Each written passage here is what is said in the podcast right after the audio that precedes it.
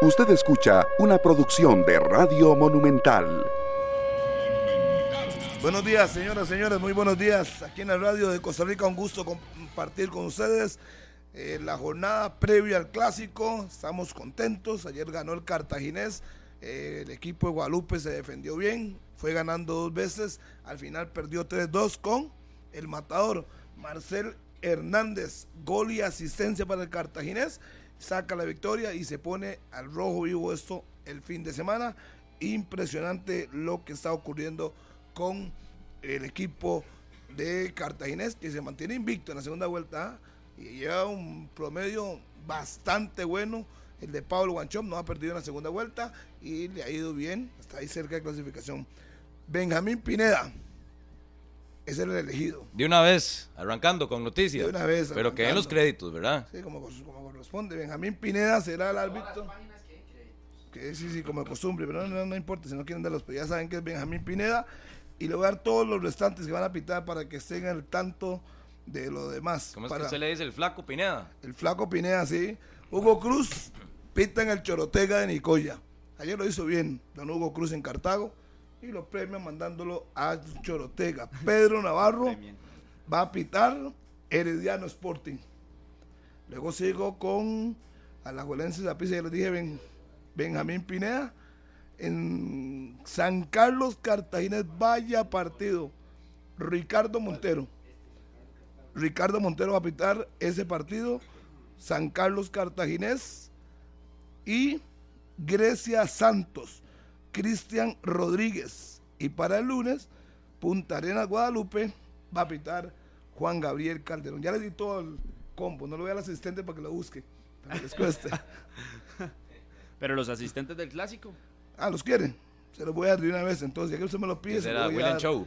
Emanuel, Emanuel Alvarado, Luis Granados. Luis Granados va. Y Luis y William Matus Vega. De cuarto. No, Vega no. William Matus hijo, Vegas el papá. Va de cuarto. Ahí está, Dolines. Tengo todos los demás, pues si quiere me llaman y se los doy. Todas las designaciones para la fecha número 16. ¿Qué le parece? Venga, el flaco Pineda, yo creo que si el hombre lleva enfocado, no, no, no tiene mucho problema. Creo yo. Buenos días, voy a ir en orden. Daniel Martínez Ovares. Todo bien, Harry. Ayer en el Fello Mesa. Qué frío ayer. Eso es lo que iba a decir. Qué frío, por amor a Cristo. Un saludo para el Greco, que ayer me llevó a la cabina un chocolate, pero bien caliente. Agradecerle porque estaba haciendo un frío. Al otro lado no llegó nada. lo que llegó era, lo que llegaban era unas bocanadas de aire frío que le pegaban en la cara a uno. Estábamos a 15 grados y con una sensación térmica de 12. Claro. De 12 grados, sí, una al mejor estilo de, Europa. Sí, Estados Unidos. Pero, sí. sí, sí, pero bueno. El cartaginés, dice Marcel Hernández que ayer lo cachetearon, lo pellizcaron y estábamos conversando con él en la zona mixta y sí tenía un corte cerca de su ojo izquierdo, en el labio, en la nariz y se quejó de la forma en que lo están marcando en los últimos juegos de la máxima categoría. Vamos a hablar muchísimo del clásico para que se queden con nosotros acá en 120 minutos y recuerden seguir el Instagram de 120 minutos-cr, 120 en número, minutos-cr para que le den seguir. Todos los días colocamos los 120 segundos con las mejores noticias del día, también el dato curioso, recordando los hechos más notables en la historia del fútbol, del deporte y todo lo que representa las mejores noticias del fútbol nacional e internacional.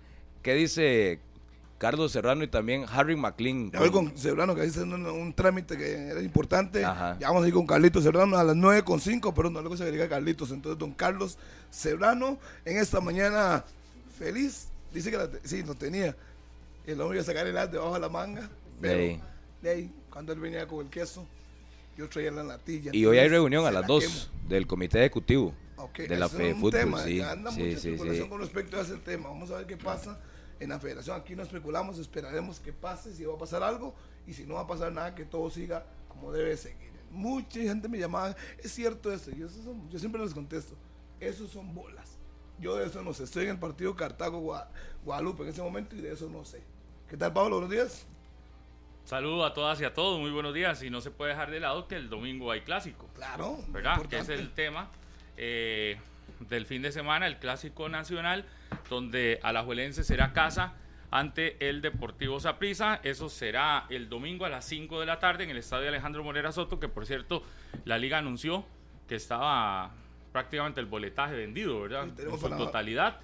Y más adelante estará el gerente aquí en la liga hablando en 120 minutos. Y que, y, que todo, el, bueno, todo lo que envuelve siempre un partido de este tipo. ¿Qué tal, Carlos Serrano? Hola, Pablo, buenos días. Un abrazo para todos los oyentes en la radio de Costa Rica. Nada más un detalle, lo apuntaba ahora, es histórico lo que está diciendo el cartaginés, por lo menos en los últimos 10 años. Tenía Cartaginés 10 años de no, de no ganar cuatro partidos de forma consecutiva en campeonato nacional. La última vez fue en el 2013, en enero del 2013. Por eso. Para aquellos que hablaban de tormentas, para aquellos que hablaban de que Paulo César Guanchop, bueno, ahí está ya los resultados, convirtiéndose esto en un hecho muy positivo para el Cartagena. Por eso es que yo digo y mantengo mi criterio que hoy no se puede dar por sentado ni uno de los cuatro clasificados a a las, a las semifinales, ni, ni las posiciones, ni, eh, no sé, el que quiera ya sentirse clasificado, eh, cuando llega a 37 puntos, hablamos.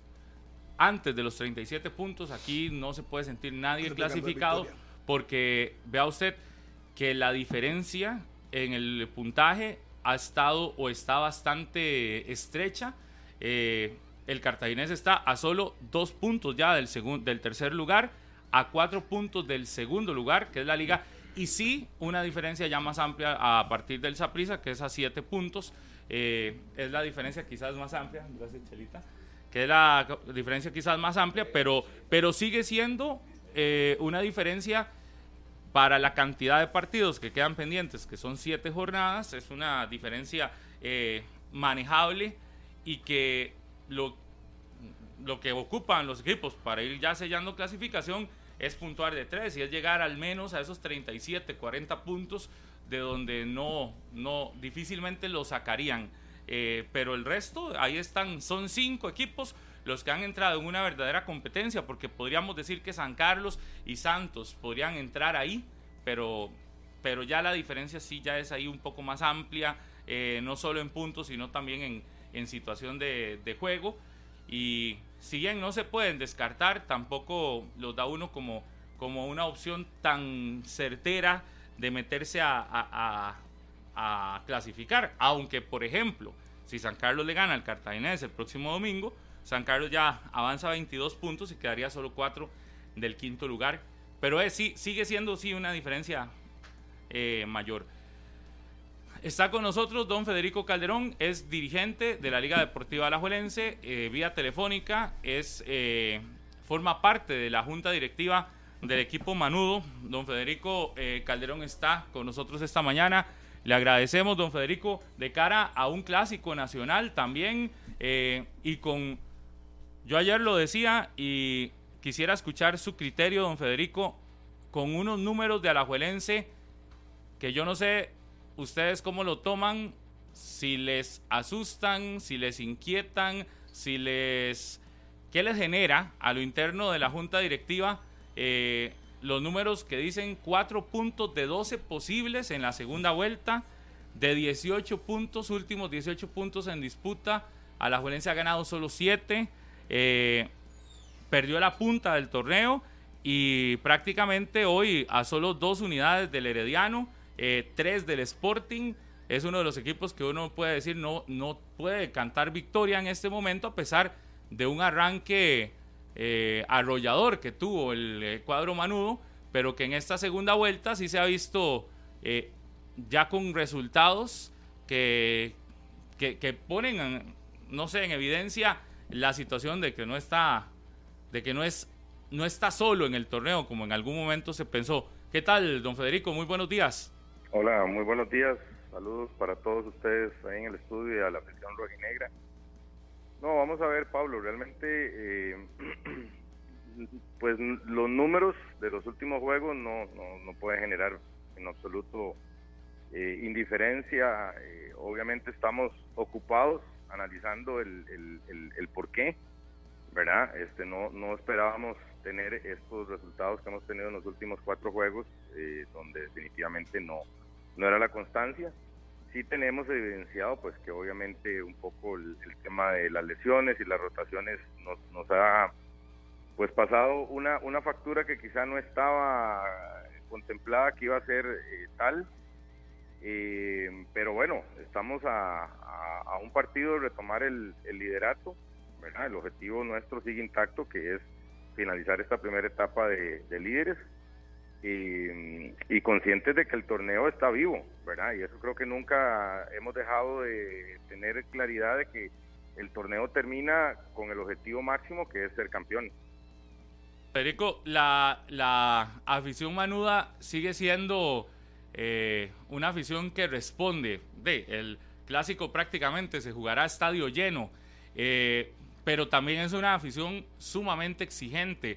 En los últimos días uno nota molestia en la calle y demás, pero aún así hay un partido importante y, es, llenazo rotundo, ¿verdad? En el estadio Alejandro Morera Soto. Eh, ¿qué, le han hablado ustedes al plantel, al equipo, a la, a la planilla, para que la sombra de los últimos torneos no, no, no se pose sobre el plantel, sobre el equipo, sobre el ambiente? Bueno, vamos a ver, sí, eh, definitivamente la afición de, Liga Deportiva La Jolense es única. El, liguista, eh, en algún momento cuando las cosas no nos salen eh, bien, nos frustramos, nos enojamos, pero inmediatamente hay, hay partido, volvemos a ver a la liga y, ese amor nace de nuevo y, siempre está apoyando al, al equipo. La verdad que Creo que somos una, una, una afición única. Y bien, Pablo, vamos a ver, este tipo de temas son temas muy circunstanciales y son del momento. Eh, no, no es que el, al jugador se le habla que para un, para un partido específico debe, debe lograr un resultado. Eh, claramente, vuelvo y repito, el objetivo nuestro, el primer objetivo es terminar de líderes y el segundo objetivo es ser campeones. Y sobre eso es lo que se trabaja en el día a día y se ajusta lo que se tiene que ajustar a nivel técnico, nutricional, físico, etcétera. Eh, lo que le podemos decir a la afición es que el equipo está absolutamente comprometido con uno, ir el domingo a ganar el clásico, a, luchar para ganar ese clásico. Dos, recuperar el, la punta del torneo y llegar al final de la primera fase regular como líderes y después ir a disputar la siguiente etapa y lograr el campeonato. Don Federico, buenos días. El tema del presente, vamos a ver, la, planilla como tal, ¿qué les deja a ustedes por el hecho de que sin Celso, sin Pipo González y en algunas ocasiones sin otros jugadores específicamente, puntualmente de esa base que ha formado Andrés Carevic, eh, el equipo es que ha tenido esta racha de, partidos que tal vez no se le presentan para bien. ¿Cómo, analiza este tema de la conformación de planilla y si están satisfechos y si dicen sí, es la planilla que, de que, que nos toca, evidentemente? No, muy, muy satisfechos. Vamos a ver, Carlos, este, cuando don Antonio nos presentó eh, a finales del año pasado eh, cómo, cómo él iba, cómo él, el concepto del, de estructurar el, la planilla de este torneo. Eh, claramente la Junta Directiva, dentro de las opciones que él presentó, la Junta Directiva le, le pidió que fuera un híbrido donde metiéramos gente, o donde estuviera obviamente la gente de experiencia, pero vamos a ver, el proyecto Liga Deportiva La Jovencia, esto no es secreto, eh, es, un proyecto donde los jóvenes, el, talento que nosotros desarrollamos, eh, tiene que ir creciendo año tras año, ¿verdad? Entonces, eh, obviamente, dentro de las cosas que, o los riesgos, digamos, eh, que puede implicar el tener un equipo em, combinado, ¿verdad? De gente de experiencia y y jugadores que vienen de la cantera, que están haciendo primeros minutos, etcétera, este, de, se da el riesgo que en algunos partidos no, no salen las cosas como, como tienen que salir. No por los muchachos jóvenes, es simplemente porque es parte de la adaptación eh, y del proceso que tienen que llevar eh, el, el, equipo como tal, los 11 jugadores que están en la cancha, eh, a la hora de afrontar un rival, ¿verdad?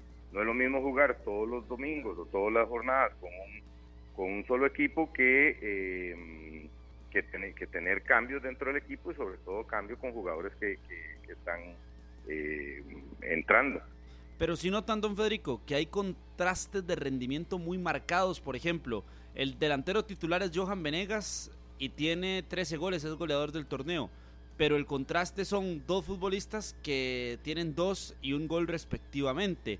Em, situación de Freddy Góndola con Yosimar Alcócer. Ese tipo de contrastes, ustedes los notan, lo, interpretan agréguele, así. Agréguele otro. Desde que Celso no está en la formación, es que la liga tiene esos números de, de, de 7 de 18 puntos posibles. ¿Lo notan así? vamos a ver, no, seríamos miopes si, si no tenemos claro de que Celso es un jugador, bueno, es un jugador de exportación de este país, eh, por algo tuvo la carrera que tuvo en el exterior y ahora tenemos el privilegio de, tenerlo en nuestra en nuestro equipo. Eh, claro que obviamente eh, nos, ha golpeado la, ausencia de Celso, pero no es la justificación, ¿verdad? precisamente parte de lo que les decía de cómo está estructurado el equipo para este año, sí hay riesgos que se tienen que correr como, como equipo pero hay que darle minutos a jugadores eh, que, en un futuro van, van a llegar a, ocupar esas posiciones y obviamente están proyectados a que sean jugadores de, gran talento dentro de la formación del equipo de la liga y ojalá que inclusive sean jugadores con, talento de exportación como lo ha sido Celso Borges. Interpreto entonces, don Federico, que ustedes no están de acuerdo que estén perdiendo, pero que también entienden que tienen que abrir espacio a jóvenes para que la planilla vaya fluyendo y vayan saliendo nuevos jugadores. Sí, sí, o sea, no no perdiendo, vamos a ver, no, no, no, perdiendo no, Harry. Dentro de dentro de lo que usted, por lo menos así lo, lo, vimos nosotros, repito, cuando estábamos viendo la formación de la plantilla con don Antonio Solana. Nosotros podemos tener un equipo cargado de gente de mucha experiencia donde obviamente el riesgo de tener tropiezos durante el torneo es, es menor. Tener un, un equipo 100% plagado de jóvenes donde de ahí se va a formar y va, a recibir palo durante un torneo. O un modelo que vaya integrando, que es el que tiene Liga Deportiva La Jolense, que vaya integrando jóvenes de nuestra cantera eh, a jugadores con experiencia.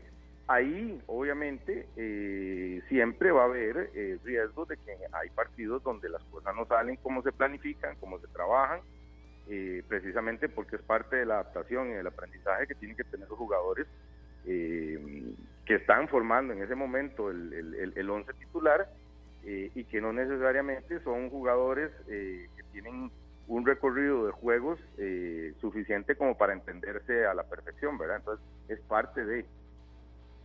Don Federico, a ver, ¿qué se hace, qué, qué, qué han hecho ustedes como para que no parezca que en Alajuelense se pierden partidos de la forma en la que se perdió el miércoles, ¿verdad?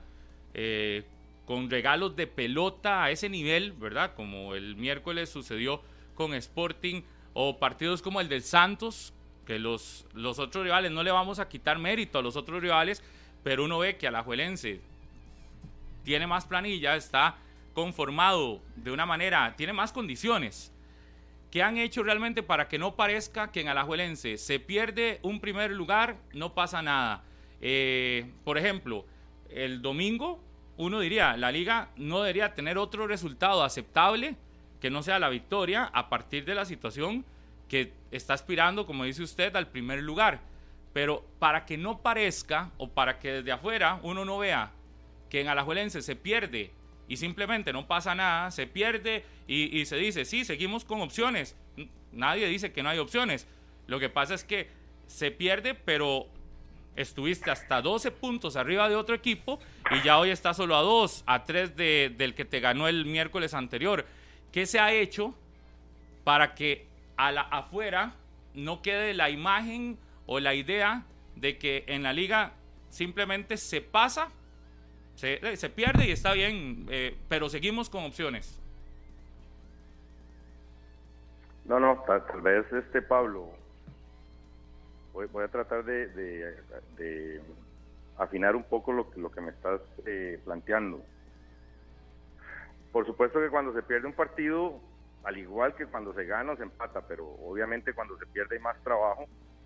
Eh, hay, hay, un trabajo que hace el cuerpo técnico en, en, ver, en analizar el partido y ver las, las causas del por qué salió el resultado que salió, ¿verdad? Vuelvo y repito, igual si se gana, el cuerpo técnico hace un análisis para ver eh, dónde se falló, dónde se pudo ganar más, dónde hubo, eh, por ejemplo, goles que, no se marcaron, que debieron de haberse marcado, aunque el, aunque el, resultado haya sido positivo.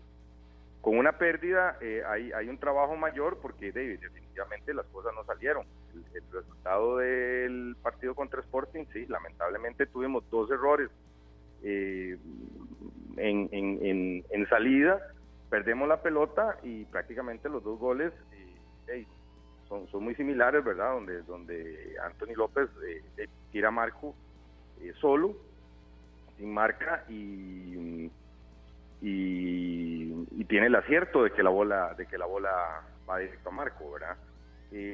Pero no es que no, no es que nosotros, nadie en la institución jamás está de brazos cruzados porque bueno, se perdió un partido y listo, no, no, no pasa nada, no, todo lo contrario, hay todo un, trabajo que se hace, lo que pasa es que lo hacemos a lo interno, no, no, no, salimos a decir, eh, vamos a ver, perdimos contra Sporting y ya determinamos que las causas son estas, estas y vamos a trabajar en esto.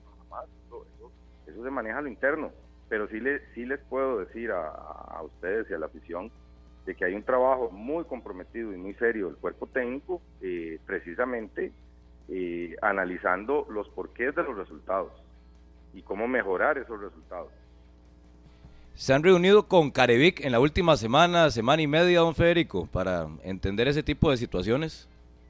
No, no, vamos a ver, no, no, no, no funciona como tal de que como junta directiva nosotros tengamos un trabajo tan, tan metido como de estarse reuniendo con el cuerpo técnico, ¿no? Yo creo que la liga, la junta directiva está para, para, para apoyar, para tener un rol estratégico dentro de la dentro de la institución, pero obviamente el gerente deportivo, don Antonio, eh, trabaja muy de cerca con, con los cuerpos técnicos y por supuesto que con el cuerpo técnico de la primera división y todo este tipo de temas se trabajan, ¿verdad?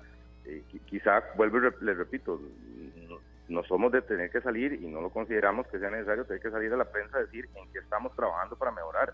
Eso inclusive es estratégico para para el club, ¿verdad? El, determinar los errores que se cometen, cómo mejorarlos para el siguiente juego, es algo que tenemos que reservarnos nosotros.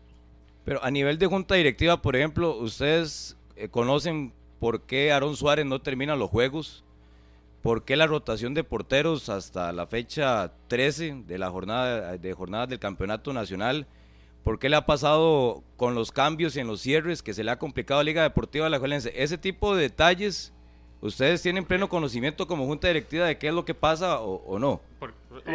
otro, caso. Por supuesto que sí. Otro caso, por ejemplo, ¿por qué Dardo Milok, siendo un extranjero que se anuncia con bombos y platillos, ni siquiera eh, juega? Eh, prefiere el técnico quedarse con cuatro variantes en partidos antes de darle oportunidad. Es decir, eh, y esos son datos que, que no son mínimos, ¿verdad? y un técnico que expresa realmente poco en conferencias, que no profundiza sí, pero, vamos a ver, Daniel y Pablo, eso que ustedes comentan, y eso no está mal, está bien. Si el, si el, si el director técnico, el responsable del planteamiento táctico del equipo en un juego, considera que un jugador X, póngale el nombre que usted quiera, no tiene que jugar ese juego, eso no está malo, está bien. Y si tiene cinco juegos de no jugar, no está malo, está bien. Es que no hay obligación de que todos los jugadores jueguen partidos. Es, es trabajo del, del, cuerpo técnico. Y la razón es que el cuerpo técnico nos da, o perdón, nos comparte, porque no es que tiene que venir a darnos explicaciones de por qué metió a fulano a Sustano, pero obviamente Andrés Caribiques es una persona sumamente abierta dentro del interno del club. Eh, cuando, cuando uno por, por preguntarle le dice, profe, ¿por qué tal, tal, qué pasó con tal? No sé, ¿por qué es el cambio de, de, de Aarón ahora que lo mencionaron? la razón es absolutamente válida y justificable y entendible y, apoyable. Entonces, mm, vamos a ver, no, hay que generar algo donde, donde no existe. Eh, eh, realmente la decisión es del cuerpo técnico y tiene todo su derecho. El, repito, al final es el responsable del resultado y el planteamiento táctico del equipo en, cada partido. Sea nacional o sea extranjero, pues si usted trae un extranjero, uno supone que debe venir a marcar diferencia. Hablo de los tres, no hablo en específico de uno hablo de los cuatro que tienen ustedes. Entonces, ustedes esperan al final del campeonato recibir el informe y van a analizar si sigue o no, aunque tenga contrato. Como se hace en todos los torneos, eh, Harry. En, realidad eso es una, una valoración no de este, de todos los torneos. Y, eso es un trabajo que hace el gerente deportivo y, y él después viene y plantea cómo quiere estructurar el, la planilla, por supuesto conversado con el cuerpo técnico y, y ese es el día a día. Ese es el día a día. Don Federico, e, este caso de, Andrés Carevic, entonces Andrés Carevic le tiene que dar cuentas a don Antonio Solana, ¿es así? Vamos a ver. Eh. deportiva, hay un gerente deportivo que es don Antonio y él es el responsable de todo lo deportivo que pasa en la institución. Eh, eh, dentro de eso están el cuerpo técnico de todos los y la decisión de que este gerente deportivo, don Antonio Solana, no tenga tanta presencia en cámaras, no hable prácticamente, eh, es porque se le está cuidando la imagen, es decisión de él, o cuáles son los motivos por los cuales él ha tenido un perfil tan bajo como gerente deportivo de la liga. Es una decisión de él, eh, Carlos, absolutamente. Nosotros jamás vamos a ponernos en, que no salga para cuidar su imagen y que el otro. Don, don Antonio creo que en la primera conferencia que él hizo fue muy claro y él dijo, yo vengo para trabajar, yo vengo a trabajar y los voy a, voy a hablar a la prensa cuando tengo que decir. Son estilos muy diferentes, ¿verdad? Y, déjeme decirle que sí, efectivamente don Antonio desde el día uno al día de hoy ha trabajado muchísimo. Eh, lo que pasa es que el trabajo de don Antonio no solo la primera división, ¿verdad? toda, toda la estructura que tiene Liga Deportiva La Jolense, deportiva, eh, que me atrevería a decir que quizá puede ser la estructura más grande de todo el país, puede ser, ¿verdad? No, no, conozco mucho la de los demás equipos, pero la estructura nuestra es muy grande. Tenemos tenemos colegios, tenemos dormitorios, tenemos todas las ligas menores, las visorías, o sea, realmente es mucho trabajo que tiene que coordinarlo Antonio. Sí, sí, uno entiende eso, pero también eh, cuando hay momentos como estos, eh, las respuestas son prácticamente nulas.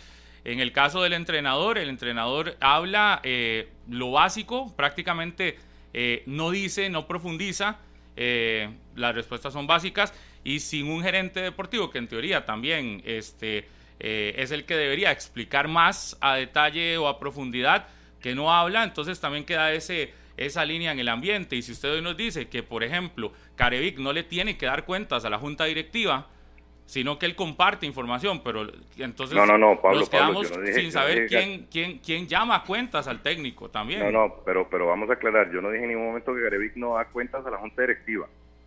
Yo, yo lo que aclaré es que nosotros no, no estamos todos los días con Andrés Carevic preguntándole por qué hizo un, algo, por qué no hizo lo otro. Eso a raíz de, de del comentario que me parece que hizo Daniel o Carlos pero por supuesto que el, cuerpo técnico da, da, cuentas, pero no, no, no, no pongamos cosas que, están sacadas de, contexto. Entonces, sí da cuentas, pero no es, es de manera... no es todos los días, no es, no es cada juego, o sea, cero. Hay, pero... hay, un orden que nosotros tenemos en, el manejo de, de todos los aspectos de la institución, el financiero, el comercial, el deportivo, y que tiene un orden. Eh, pero, por ejemplo, en todo lo que llevamos del campeonato, que son 15 jornadas ya, eh, ¿cuántas veces ustedes han pedido una conversación como directiva al técnico? Te, lo va a cambiar. Andrés con los directivos habla, vamos a ver, Andrés es una persona muy abierta al interno. Eh, ¿Cuántas veces se reúne él con el presidente? Uf, frecuentemente, para serle sincero, ahí sí te puedo decir que tres, cuatro, cinco veces por semana. ¿Por qué? Porque, bueno, porque, porque el presidente pasa muy eh, pendiente de todo lo que sucede en el, en el CAR, ¿verdad? Pero así como que hay juego el, el, el miércoles contra Sporting y ya el jueves, por el resultado, nosotros llamamos a Andrés a una reunión para ver qué pasó. No, no, funciona la liga. No, no, o sea, hay un trabajo que se planifica, hay, hay resultados y hay rendición de cuentas, obviamente, pero, pero con orden, no, no con impulso. Eh, don, don Federico, cuando ven ustedes la tabla de posiciones, hoy tan cerca a equipos como Herediano, como Sporting y Cartaginés, que están prácticamente a la par, y a Saprisa, que también está a la par, pero en la parte alta. Eh, realmente, ¿cuánta es la exigencia que se impone el, el equipo, la junta directiva, para el partido del domingo? Ir a ganarlo. Ese es el objetivo, ganarlo. El, domingo tenemos que ir al clásico, jugamos en casa, tenemos que ir a ganar ese partido por nuestra afición, por recobrar el, retomar el primer lugar y porque eso es la liga, un equipo que sale todos los juegos a ganar. Don Federico, y, con esta de Pablo, ¿cuál es la exigencia para la liga en estas eh, siete jornadas que quedan para alcanzar liderato? También, o sea, es decir, para que sean líderes generales del torneo. Eh, es que ese es nuestro objetivo, Carlos, ser, ser líder general. Es el primero. El objetivo, el objetivo principal es ser campeón.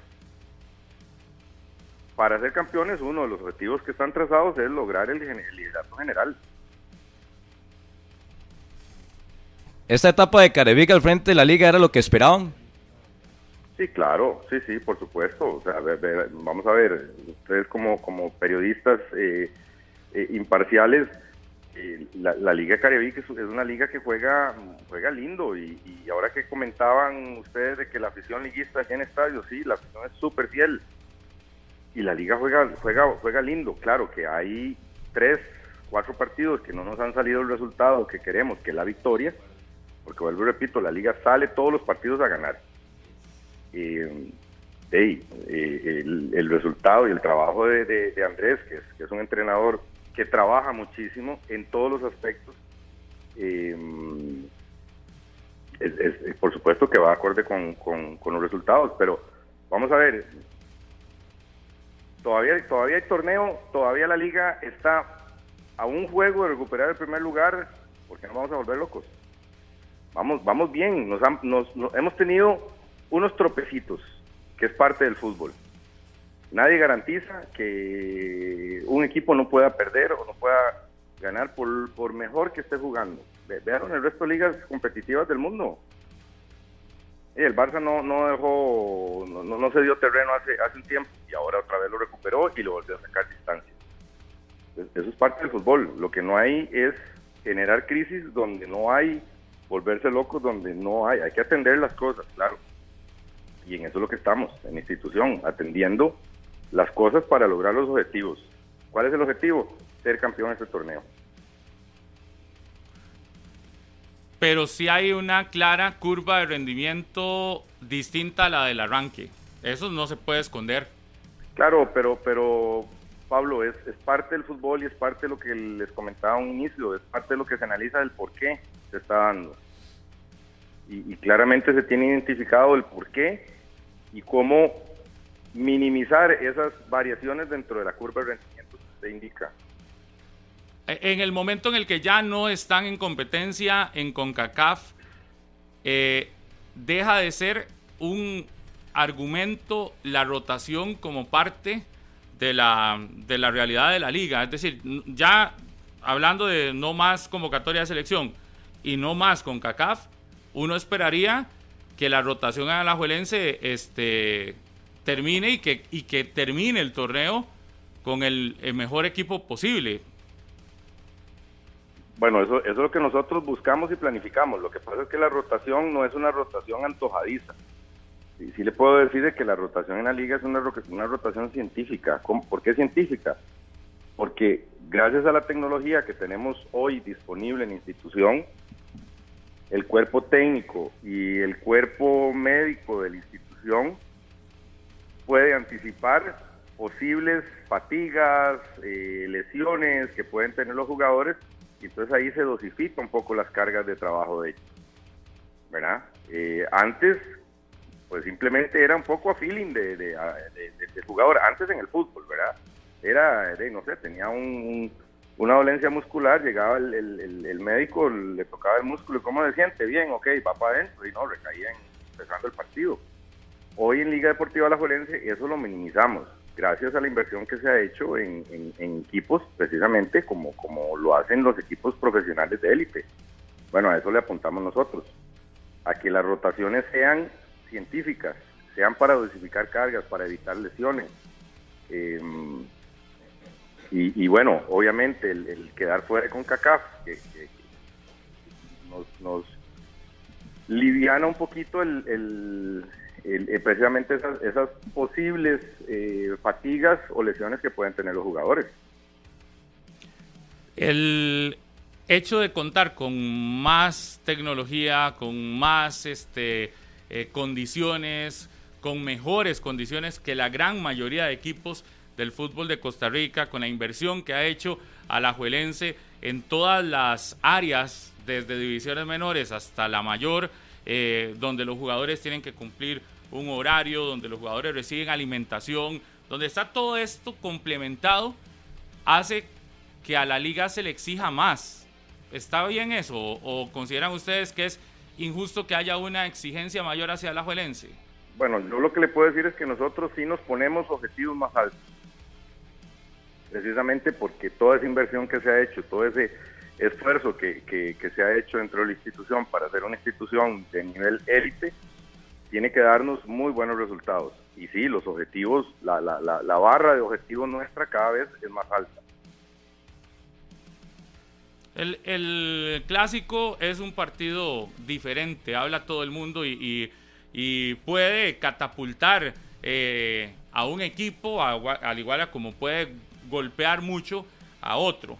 Eh, el domingo, sin duda alguna, el, el alajuelense le está apostando a retomar esa, esa curva de rendimiento a la alza para un cierre de torneo donde hemos visto que no necesariamente el que tenga mejor condición durante la fase regular termina siendo campeón, ¿verdad? Un torneo donde tenés que cerrar con la curva hacia la alza porque generalmente quien cierra así termina siendo el campeón nacional. ¿Será esa entonces el punto de partida para que Alajuelense retome ese, ese ritmo que le vimos al inicio del campeonato? Mm, el domingo vamos a ir a ganar porque nosotros salimos a ganar todos los partidos. Es un clásico, estamos en casa, nuestra ambición se merece ver un equipo que salga, eh, luche y procure el, el triunfo definitivamente.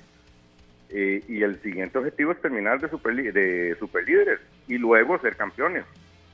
Eh, eso está clarito, ¿no? no es un tema de que este partido sí, el otro no, no, todos los partidos salimos a ganar.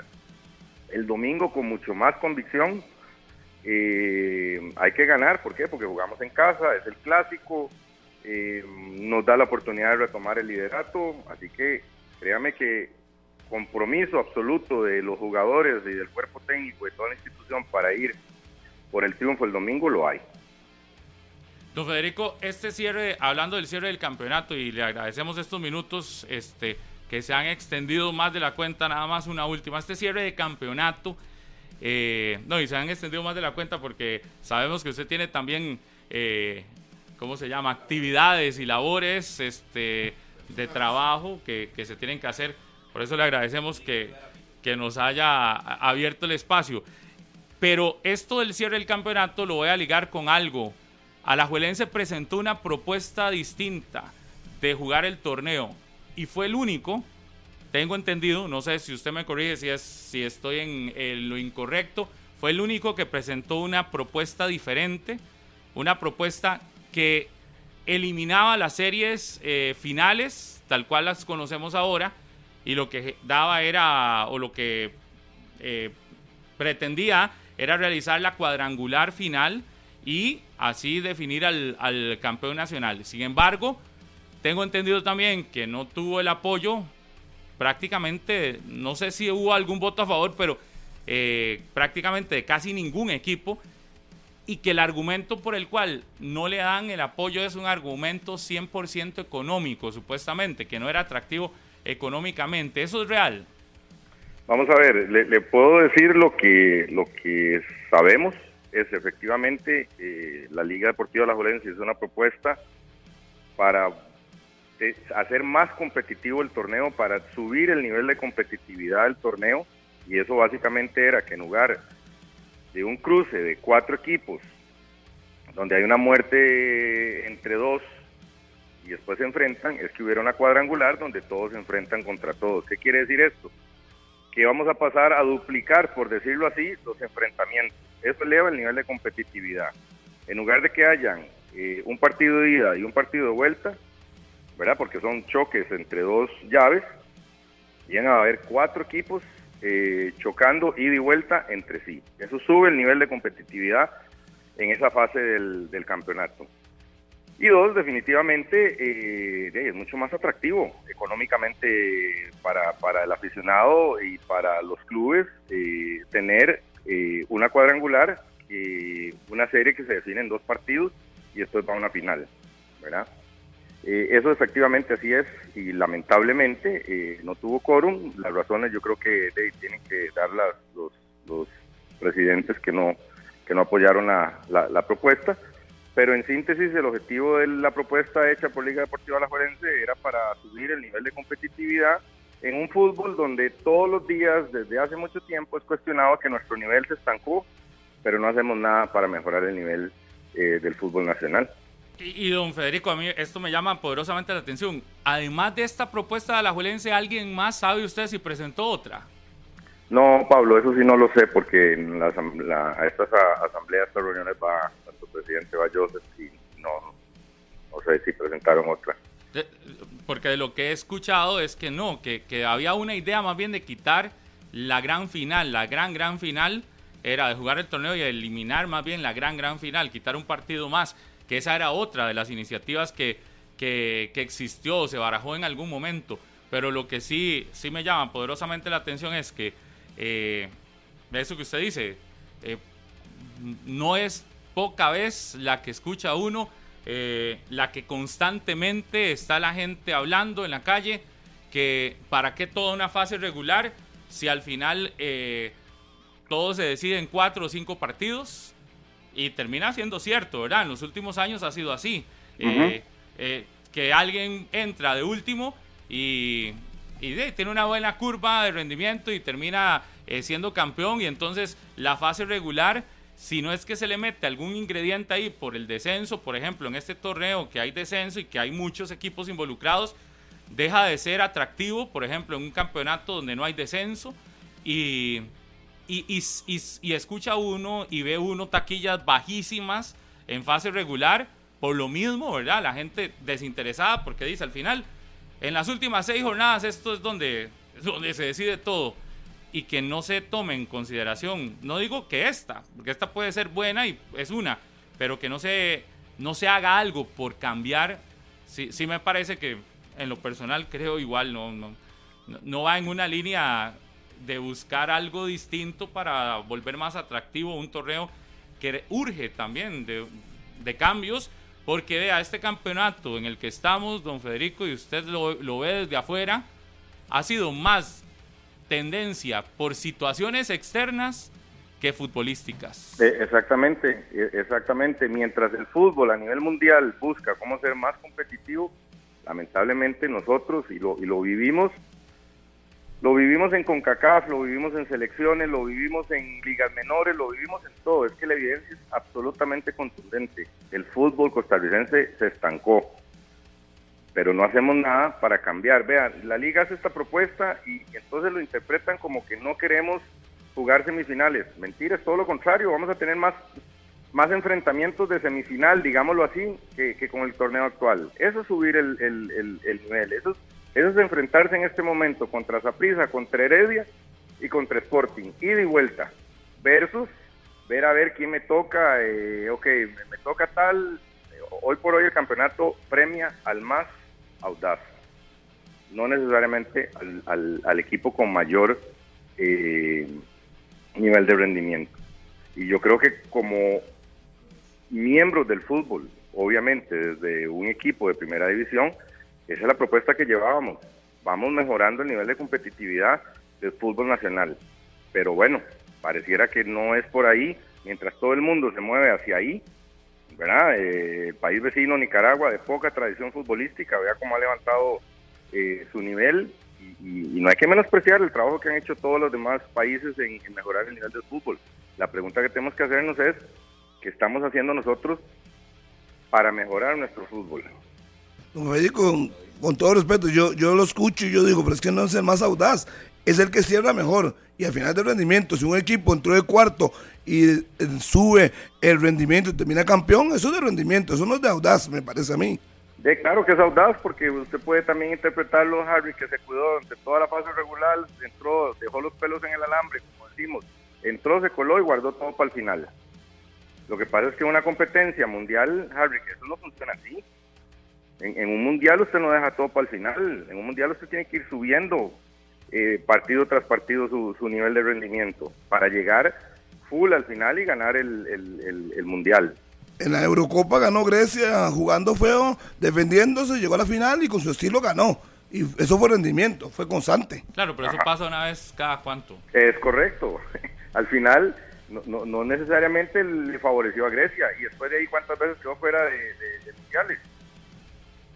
Eh, yo, eh, igual, con respecto a la opinión de Harry, pero igual sí me parece, no sé si la propuesta de la liga era la mejor o no, porque puede ser que, alguien tenga alguna eh, quizás mejor, pero lo que mi punto es, si nosotros mismos acá a diario llegamos a decir que al fútbol tico le falta intensidad, que al fútbol tico le falta este atractivos y al fútbol tico le falta condiciones y un montón de cosas, seguimos proponiendo lo mismo.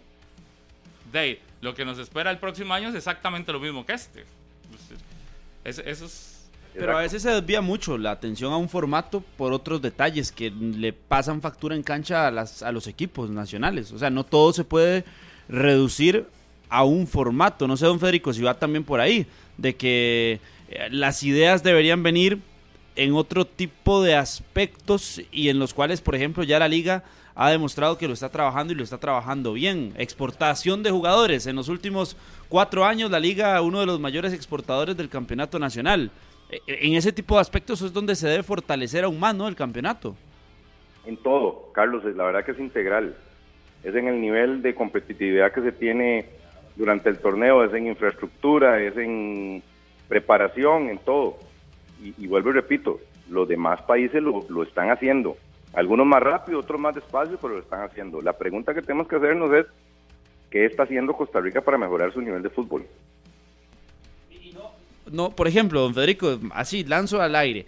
Congresos entre directivos, a como se hicieron con gerentes deportivos, eso solamente asambleas de presidentes y ya, es, esa es la opinión que tienen los clubes en ese crecimiento fortalecido del fútbol costarricense que tanto se espera en algún momento, pero congresos entre gente de fútbol, eh, todo eso es, es, imposible pensarlo, por ejemplo. No, no, sabría decirte, Carlos, porque eras que yo en la parte propiamente del fútbol, de federación, yo, yo no estoy muy enterado, entonces no, no, no, no podría opinar. Te digo, ahorita opiné del fútbol defendiendo la propuesta de Liga Deportiva La Jolense, del por qué la liga presentó esa propuesta, pero temas federativos no, no, no estoy en capacidad de responder porque la verdad que no, no, estoy, no tengo conocimiento mayor. El, el, el, tema es que ayer cuando dábamos a conocer esto de que la liga había presentado eh, la propuesta, eh, mucha gente lo tomó desde la línea de que la liga estaba evitando los, las semifinales y que la liga por eso era que quería cambiarlo porque no le iba bien en el tema del, duelo directo. Ya usted lo aclara que no fue por eso, pero, pero parece... Todo lo contrario, hay más duelos. Pero parece, no sé, como que, como que ese es uno de los argumentos también que utilizan algunos para echar abajo, cambiar cualquier otra propuesta, eh, máxime si es presentada por Alajuelense.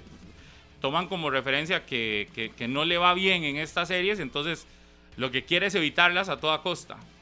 No, no, eso, eso, es, eso es mentira porque es peor. Ahora, ahora en lugar de tener eh, dos enfrentamientos, eh, la propuesta triplicaba esos enfrentamientos. Pero eh, realmente nosotros, vamos a ver, si bien es cierto, somos el equipo que más finales y semifinales hemos jugado en los últimos torneos, tenemos claro de que hay mucho que trabajar y mejorar para ganarlas. el último campeonato nuestro fue hace cinco torneos, ¿verdad? Si no me equivoco. Ajá, en el 2020, ajá. Entonces, eh, por supuesto que estamos trabajando para que la mayor cantidad de finales y de torneos que disputemos seamos campeones. Ese es el objetivo. Pero no es modificando un, un torneo como se logra. Todo lo contrario, es elevando el nivel de competitividad. Que por cierto ya se había dado aquí en ese campeonato. Una vez, recuerdo, clasificó Limón y Santos, Saprissa y Herediano y al final de cuentas... Cuando el Pérez queda campeón también Eh, fue cuadrangular. Exacto, era el cuadrangular. 2017. Se, meti- se metieron varios equipos, sí. Y al final terminó- terminamos en lo mismo. Campeón el, el que al final cierra de buena forma.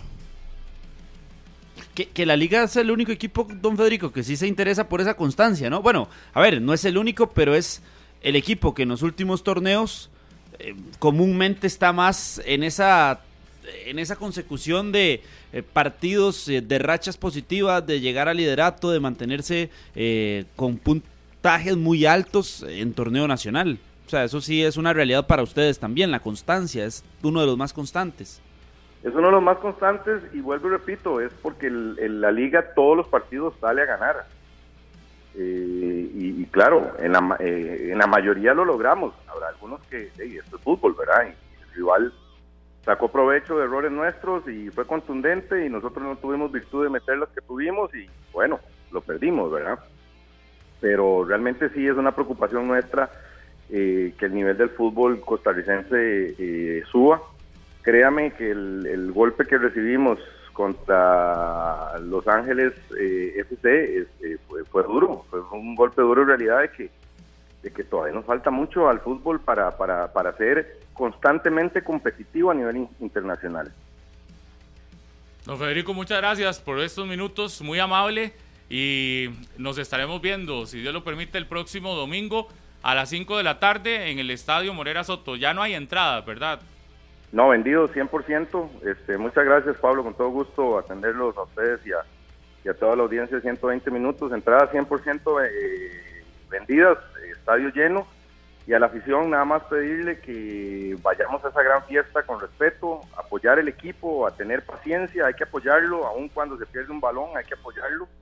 Y que vamos a hacer todo lo que está en nuestras manos eh, con un equipo sumamente comprometido para ganar el clásico el domingo. E- Es, es la mejor taquilla de campeonato nacional hasta el momento, ¿verdad? Sin contar lo de CONCACAF. Sí, sí, claro, definitivamente. Y es muy similar a la de CONCACAF porque creo que los precios estaban similares, ¿verdad?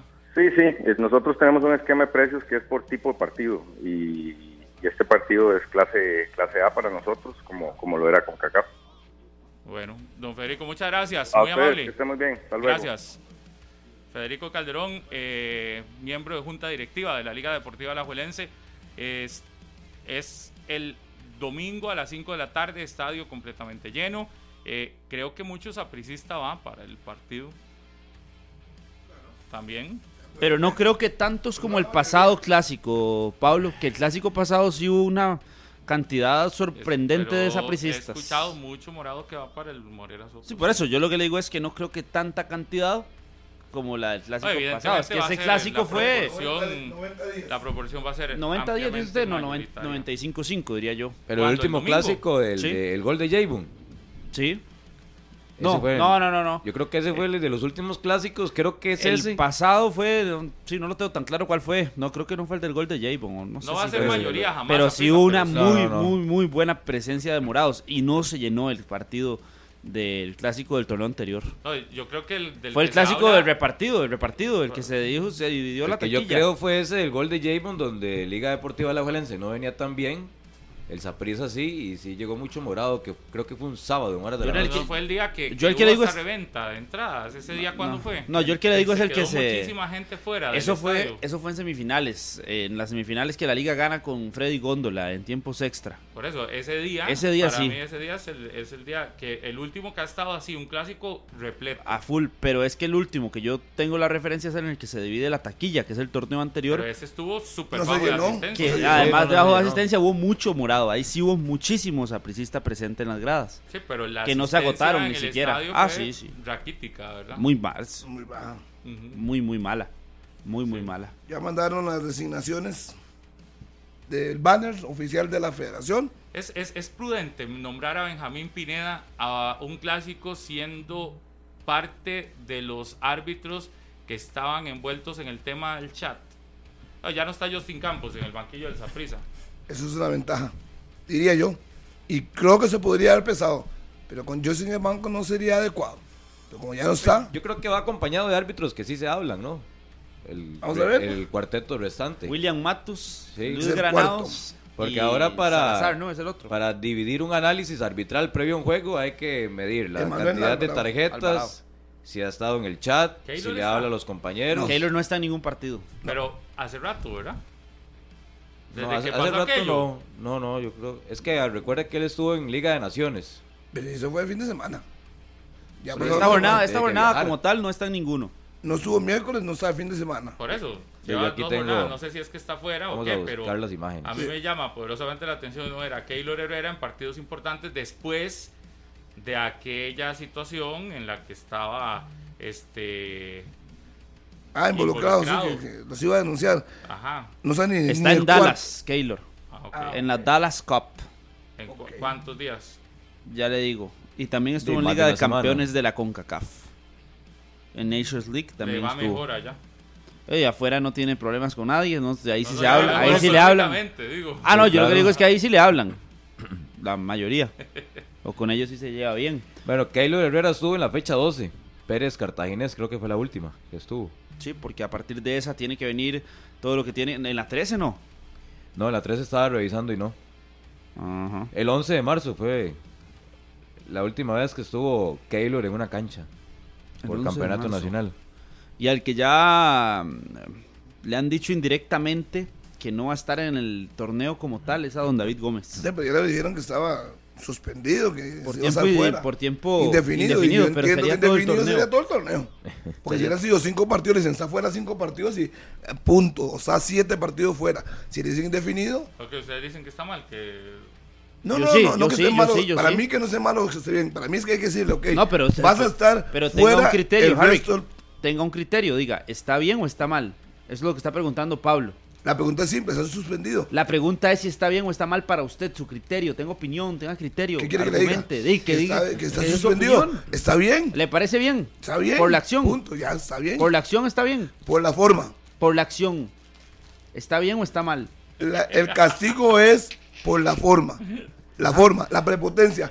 y es, Y el- si usted quiere, no le responde y ya. y el castigo es de que 10 no, fechas prácticamente está no, bien. Sí, Sacarlo de todo. eh, O 15, los que sea. Sacarlo de todo. Lo único que digo que está, lo único que digo Pero que ¿cuánto está mal. sacado de chinchilla por dar declaraciones Exacto. a los medios? Exacto. Pero- Sí, lo para mí lo, único, toda una vuelta, para mí lo único malo es que no pusieron un número X para que él sepa que tendrá tres meses para recapacitar, cambiar su forma de ser y volver. Porque lo que hizo está mal. Yo no puedo aplaudir eso, lo que pasó. Va y dice, no, tranquilo, no fue penal, dejemos las cosas, sigamos. Ahí sí es cierto que le aplicaron la mano dura. Exacto. Y no fue la comisión, fue la, La comisión la interventora. interventora. No hay nada que hacer. Qué enredo eso. Comisión Por eso- interventora. La comisión interventora de una comisión. ¿Cuántas comisiones habrá en la Fede Fútbol? Ay, no sé, Ah, yo las había sacado, eran un montón. como 60. Estadas están en la página de la federación. Es más, ya se las ¿Está digo. contento con mi respuesta? Ahora le No, van a sacar una Está bueno. comisión pro Suárez Punto. también. Punto. Yo no sé si sería el debido proceso al hombre o lo que sean, eso no lo sé. Pero que está bien castigado, Pero está que castigado. procesos, ¿Acaso que le están, acaso que lo están, que lo están, No, usted queda, usted queda castigado, ¿Acaso que usted lo queda están echando? suspendido. No se queda suspendido por esto, esto y esto, la forma no fue la correcta, porque no sabía nada. Salió el banner al día siguiente. Yo creo que lo mínimo era llamarlo y decirle, se queda por tanto tiempo fuera, por esto y Indefinido. esto y esto. indefinidos hasta que lo consideren oportuno? ¿Y con lo qué- que pasa con es que lo muy van- con- con probablemente qué lo van a volver a quiere- meter? lo que pasa es que muy probablemente que él quiere volver ya. No, ya no se puede. El Ah, próximo por eso. torneo, por lo menos que digan, lo que resta del torneo está fuera. Es que, es que no, porque si después lo le hace falta. No, porque la cuántos comisión- meses. Imagínese cuántos meses fuera. Porque ya, si en mayo no vuelve a aparecer en este campeonato agosto. y termina en mayo, el impas, la pretemporada, y estamos hablando que de julio. Julio, agosto, julio. que arranque el otro de agosto, campeonato. sí, cinco meses. Sí, Imagínese. ¿A quién le va a gustar estar cinco meses sin dirigir? ¿A nadie? No, a ninguno. Primero, y esas- Ey, pero todo hay- tiene una consecuencia. Ahí hay Por eso le salario dije, de todo por tiene una medio. hay consecuencia. plata, Había- Harry. lo único malo es que no pusieron se acaba tal día. Para mí eso es lo único malo. Pero está bien, Detalle, nada más son 15 comisiones. nada más. 15. Pero las oficiales. muy Las probablemente oficiales. más Ah, no, habría que meter las adicionales. comisiones de las comisiones, que son esas otras que se forman en el comité ejecutivo. O la comisión técnica, que en algún momento estuvo, por ejemplo. Pero hay un. Decía, hay 15 comisiones. Para De- mí está bien que, que- que quede fuera el tiempo que sea necesario. Me parece que el papelón que pasó en San Carlos eh, merece una eh, sanción ejemplar para que no vuelva a pasar. Y, y- y si fue él, de ahí, lamentablemente le tocó a él, pero es que lo que sucedió en San Carlos eh, le da la vuelta al mundo por una situación de, de- de- manejo mal. Y, y si, y que, que- a veces yo me quedo con esto, qué, qué raro. Eh, aquí en ocasiones pedimos, no, no, tiene que haber mano dura. Y hay mano dura y ya ahora... Que que- pobrecito. Ahora Carlos Serrano, se le fue la mano. Pero no, no, pero va la ¿cuál mano. pobrecito? Es que, le- Pa- Pablo, es que no es, no, no es No, normal ver esto. O sea, no es normal no, ver. tampoco a es ver, normal no, ver la que comisión- el, hecho, el- el hecho no es normal, pero es un hecho para meterle y quitarle todo el torneo a un Sí, árbitro. por bueno, ahí yo no comparto. Yo le digo, sí, está bien que lo sancionen, pero quitarle todo Usted el me torneo. dice- usted me dice que vamos a Todo el torneo. que un árbitro Uf. vaya, se encare con un compañero de esa manera, no una, dos veces en un mismo partido, no se hablen más. No, no, a mí, a mí eso, si usted lo ve como normal y que hay que normalizar eso, yo, yo siento que si eso ya se normaliza, Ya le dije, no es normal, pero tampoco es normal que le quiten todo un torneo a un Para- árbitro. Entonces, ojalá haya congruencia y con otras extremas, situaciones sí. peores y extremas que también suceden en el arbitraje estén los mismos pero castigos. ¿qué otra cosa más extrema que esa ha pasado? Ah, no, Pablo, hay muchísimas ¿Pero más. cuál? Dígame Una, una. una, Ah, una, hay una. muchísimas más con decisiones en cancha. No, no, es Decisiones que- en cancha. no, no, eso- no. Es que esas situaciones son extremas. Esas situaciones son extremas, tienen peso en- en partidos. aprecia- Ahí es dis- distinto. porque Tienen- son, ap- Ay, son Harry, apreciaciones. pero tienen peso en este partidos. Caso, en este caso en especial, no fue por una decisión de que me pité un penal mal pitado. Pero no, es que usted como árbitro también tiene que ubicarse en el Exacto. momento que están viviendo sus jefes. Y hoy la comisión de arbitraje es una caja de sorpresas. A como usted lo pueden sancionar solo un partido, puede aparecer con 15 o con 20. Y no debería de asustarse, porque es una comisión que ha sorteado árbitros, que no ha sabido qué hacer con investigaciones, que ya sabemos lo que pasó con el chat. Que no habla. Un presidente del arbitraje que está más que cuestionado, que hay una comisión interventora. Entonces, cuando usted se da cuenta que anda caminando en un piso frágil, en un piso que en cualquier momento se puede quebrar, usted tiene que mantener demasiada cautela y cuidado en sus decisiones. No, y los en lo árbitros- que usted va a decir y en lo que usted va a con todas, actuar. con todas esas situaciones, Gómez, con todas pareciera- esas situaciones, Daniel, hoy los árbitros, yo me atrevo a decir, no, no están dirigiendo tranquilos, y lo dijo Henry Jarano en una entrevista de Deporte Repretel hace algunos días, con tanta y situación si que envuelve, tranquilos y son malos ahora con, que- con tanta situación que envuelve a la comisión de arbitraje y además le suma que cada torneo al arranque ahora dan directrices diferentes y que le meten a uno y que después cambian la directriz. La directriz en la jornada 1. Todos tienen que dar mínimo 5 minutos extra. Todos los árbitros. Y la directriz no duró ni cuatro fechas en el campeonato nacional. Sí, pero eso, eso ¿qué tiene que ver? No, es que son parte de las situaciones que envuelven a la comisión de arbitraje. ¿Cómo? Que no tiene que ver. Son parte de las mismas situaciones Sí, que a enredan a, los árbitros. gusta, ¿Todos pero- los árbitros se enredan, Pablo, o no? Pero a todos les gusta. ¿O no tiene que ver, y entonces? siguen estando en la comisión. No, pero- Todos si no se les enredan, gusta, todos se enredan pero- a partir de no les gusta, ¿verdad? ¿Qué directrices, a partir de a partir de directrices, a partir de malos manejos, a partir de situaciones que se le salen completamente de las manos. Todo tiene que ver, por supuesto que todo tiene que ver. De, yo no sé si usted, Si usted me dice a se mí quiere tapar que- los ojos con una venda y no, está no, bien. No, es que si usted me dice a mí que es que los árbitros ahora pitan mal, dejan de ver penales, dejan de ver faltas, son prepotentes porque se enredan con las directrices que les dan. Por Dios, entonces sí, ¿no? Como decían, apague y vámonos. Si usted me dice que el argumento para hacer todas las cosas que están haciendo eh, es que les dieron un montón de directrices antes de iniciar el campeonato, No, no, porque los enredan. los ve con los más enredan. ganas de Pregúnteselos a los yo- vea, expertos cosa, en Carlos. arbitraje, Pablo. No, cosa, Carlos, pregúntelo, vea. que lo pregunte. Pero ¿cuáles directrices? El hablar de cinco minutos más de reposición. Todas las directrices ¿Qué quisieron otra una directriz? conferencia de prensa que los árbitros no le hablaran a los cuerpos Carlos técnicos. Serrano, hay muchas de esas un que montón, son, que todas. vienen de FIFA. No, Hay Pablo, muchas- pero bueno, que entonces, llamemos a Bejarano y le preguntamos. Las, que imponen Llamemos aquí, a Bejarano y le Las que preguntamos. imponen aquí, evidentemente, son lineamientos a seguir. Ay, No claro. directrices, Entonces se enredan los árbitros o no. Ve- ¿Tienden- pero- ¿Pueden pero tender a Cada quedarse con empresa, eso? cada Ah. empresa, cada lugar de trabajo Ah. le dice a sus No, ya hay funcionarios un reglamento cuáles son para los árbitros, el código disciplinario. lineamientos Pero, por ejemplo, pero, para pero los yo creo que se árbitros. están yendo por su lado. Los árbitros Pero hablemos de ese caso en trabaja en específico. base a las reglas de dice- juego. Dice Carlos Serrano que eso pasa porque a los pobres árbitros les dicen Los que no enredan, hablen, los que enredan, no- los Sí, que están, que están presionados. No, no, no. Presionados, enredados y perdidos. ¿Y eso viene de dónde? pero- pero- pero Desde la comisión. Pero antes de eso estaban Si- cometiendo. Si Pablo Guzmán tiene a tres periodistas y los tres periodistas están enredados y no se nota y, y en una transmisión están perdidos, de ¿por qué, ¿por qué viene eso? También. O en una empresa, en un equipo de fútbol, de el equipo no se encuentra en la cancha.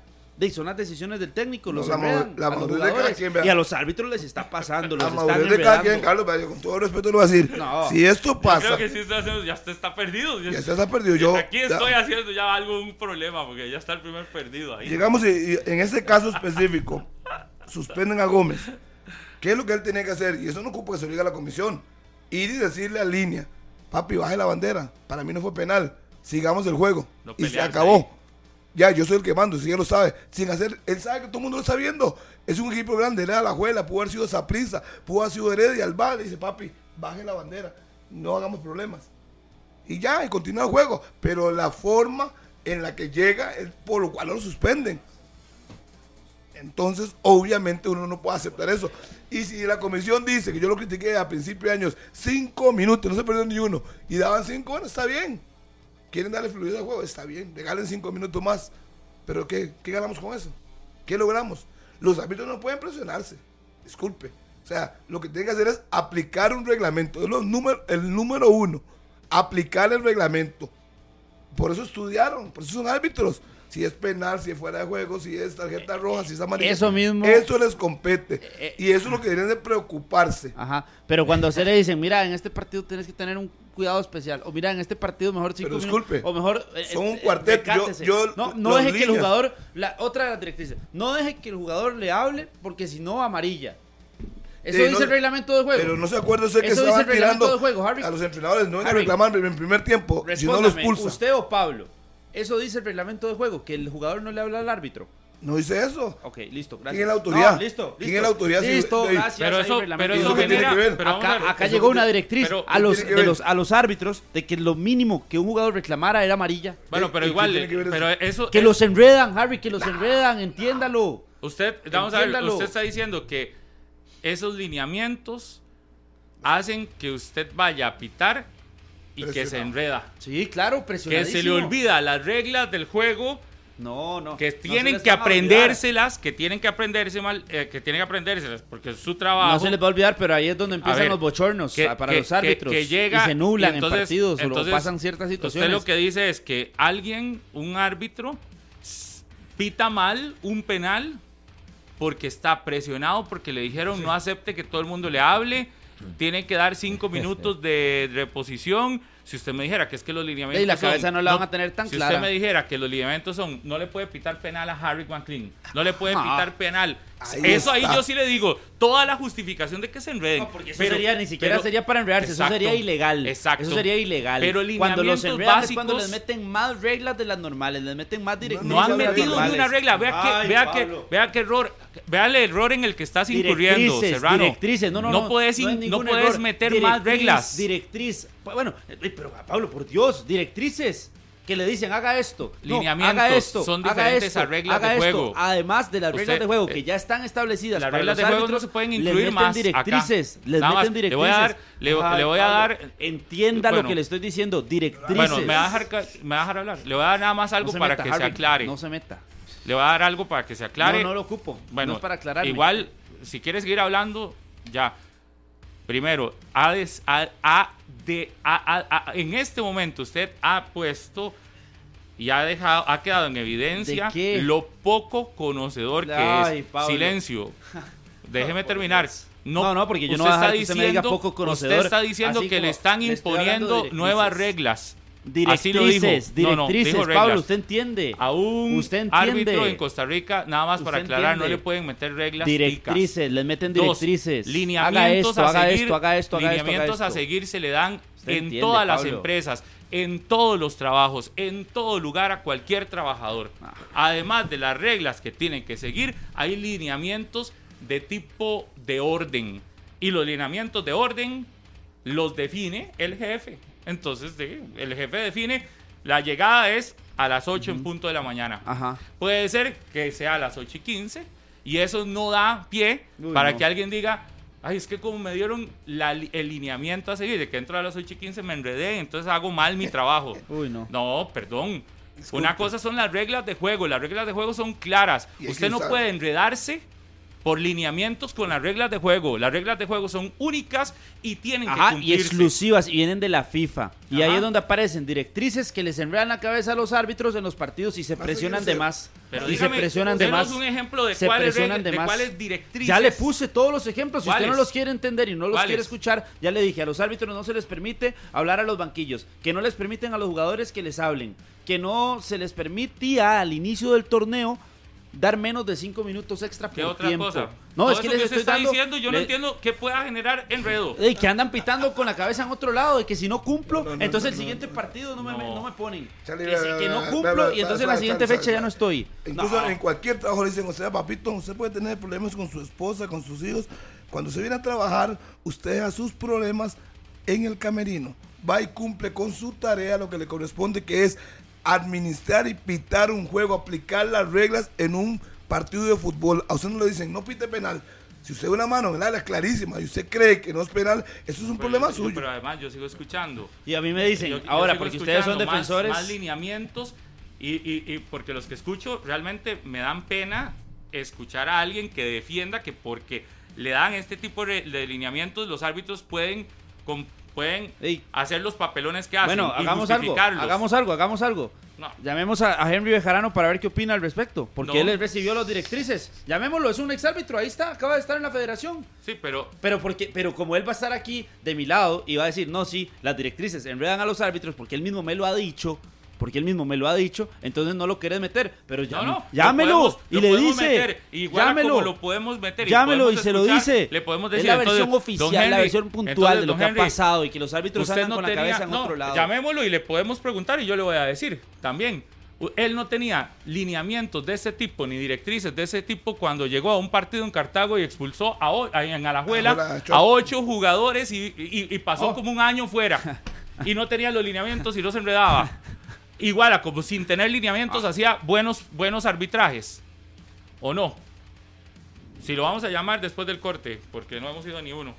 Pero está bien, lo podemos llamar. Pero que nos explique cómo un árbitro se le olvida pitar penales, No, no, se le olvida. no, andan presionados, Pablo, no se les olvida, andan presionados. Porque les dicen, No es que se le les hable a los jugadores. ¿Quién le ha dicho aquí que se les olvida a los Usted árbitros? No, ¿en qué enreda. momento dije que se les olvida? Que se les enreda Ah, todo. que se enreda sí, la cabeza sí, pero no que se les olvidan una, una decisión o no. Porque son muy puntuales. Yo, pero no que se les enredan. Si Eh, que dice se les olvidan. Que, que, que- Pero que los enredan, sí. árbitro Los nublan dan los tres o cuatro lineamientos Los nublan, los nublan y todas esas situaciones que hay alrededor del arbitraje, Pobrecito que los los chats de WhatsApp, Ay, que a los árbitros los que les escriben ahora. los gerentes deportivos, que los árbitros que Eso se encaran en partidos, Esos no son que lineamientos. los árbitros, no, Esos les- no son Claro, lineamientos, pero son perdón. todas las situaciones que nublan a esta comisión. No, no, no, perdón. Son todas las situaciones que nublan a la comisión de arbitraje. Sencillo. ¿Cuántas? Ya le he dado que los. A ver, le he dado. Voy a dejar que una, termine. dos, tres, cuatro. Ya llevo como no cinco situaciones alrededor de la comisión de que nublan a los árbitros, que ya el árbitro no tiene eh, eh, el mismo apego con un terreno de juego, con una cancha. Y Pero que ya por se eso puede, ya, pasa. ya. ¿no? Ok. Llamemos a Henry Le voy a- Bejarano, le es voy a- más, ya le voy a dar no, el número. Silencio, eh, eh, párenlo. Óigame. Quítele la. Lo- nada más que quedó claro una cosa. Lineamientos que dio usted, lo dejé terminar. Lineamientos que dio usted fueron tres o cuatro. Todo lo demás, que son chats, que son eh, llamadas a los árbitros y todo eso, no son lineamientos. Y usted está diciendo acá que los árbitros pitan mal porque andan presionados por lineamientos, no por situaciones externas. Y ahora le está metiendo situaciones externas que no tienen nada que ver con lineamientos. nada, pero absolutamente nada que ver.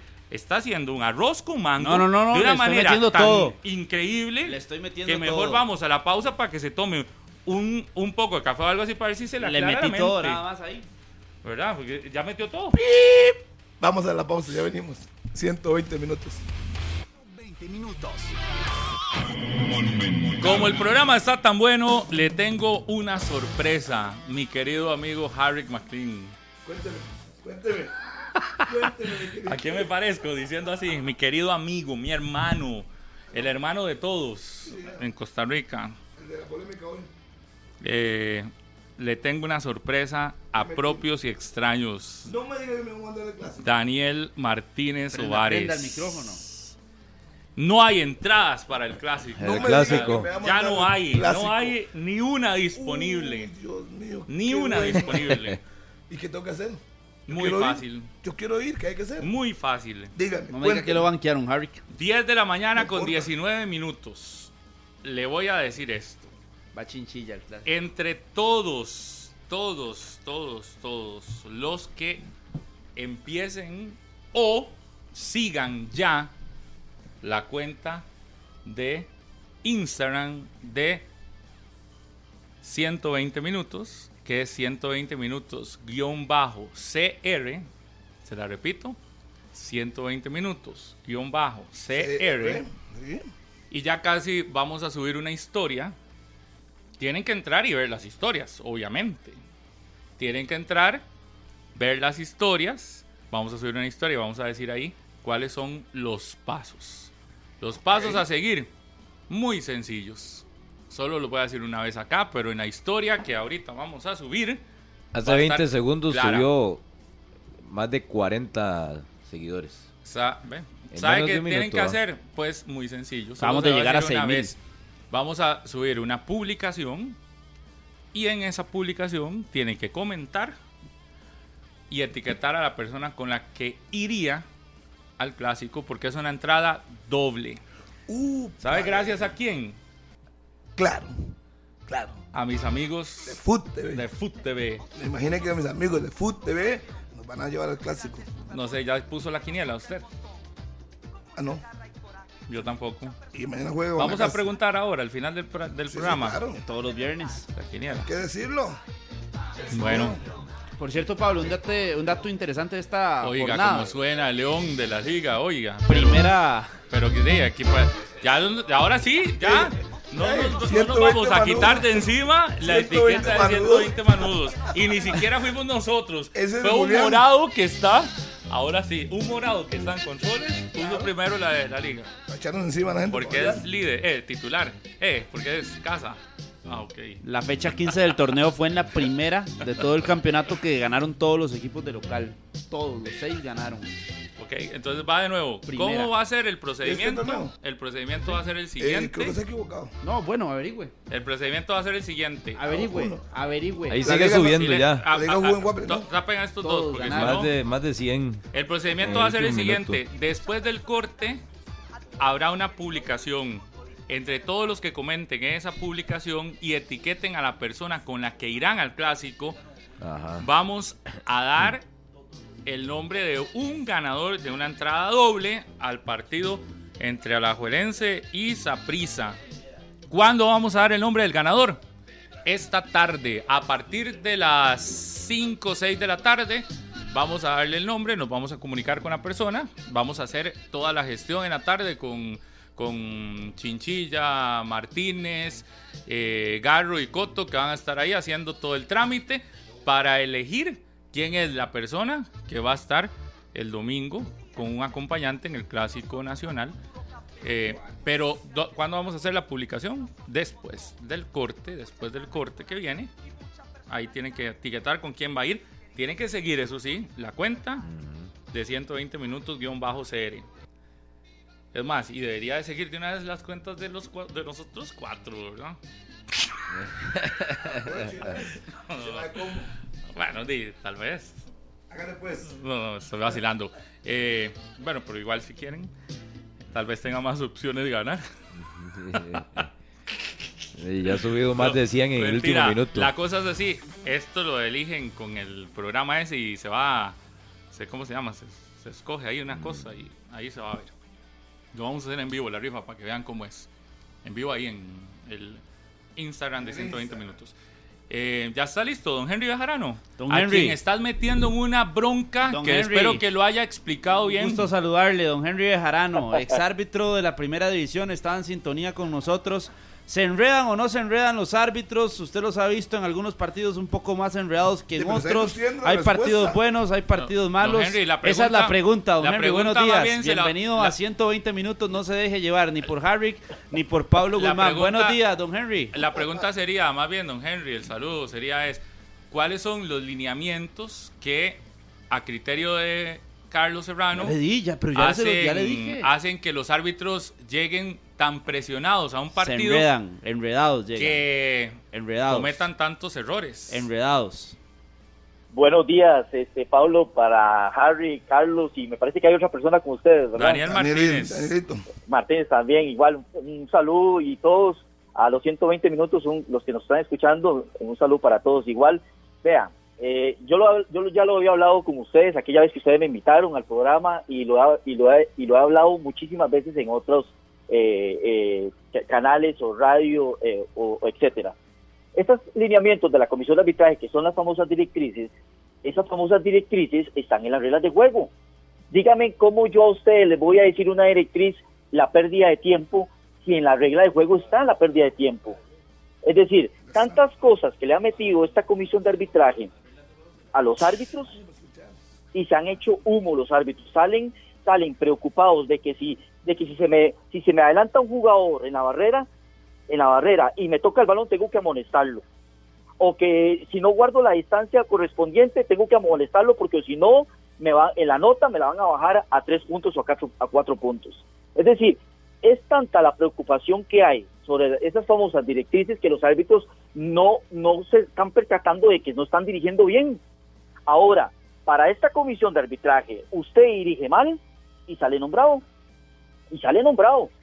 El cambio, el que dirige bien, el que dirige bien, usted lo ve, que lo sientan porque no es de la argolla a ellos y los otros que le hacen las cosas mal son de la argolla a ellos y siguen arbitrando. Entonces, estas directrices a los árbitros los está matando. De- yo lo vengo diciendo desde que empezó el campeonato. Desde que empezó el campeonato yo lo dije, todo lo que empieza mal, termina mal. Y espero equivocarme, ojalá que no, porque hay descenso, hay clasificación para un campeón, en fin, hay muchísimas cosas que también se están jugando, lo de la Conca Champions para el otro año, en fin.